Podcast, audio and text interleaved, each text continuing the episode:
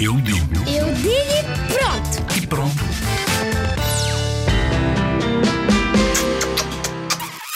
Eu tenho uma namorada chamada Margarida eh, e, o que, e o que ser namorada é, uma- é gostar muito de uma pessoa.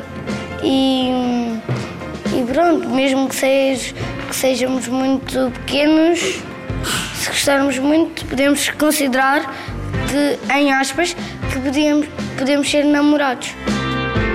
ser namorado é gostamos muito uma um, tipo eu tenho uma amiga chamada Carolina e depois depois nós gostamos muito do outro nós hum, ser namorado é gostarmos uma pessoa muito uma pessoa da outra e acharmos que vamos ser felizes Pode namorar com uma menina ou então com um menino. Se gostar mesmo de uma menina, pode namorar com uma menina. Se gostar mesmo de um menino, pode namorar com um menino. É como o meu pai e a minha mãe. Eles são namorados, mas às vezes discutem e voltam e voltam e não são e não discutem para toda a vida, né?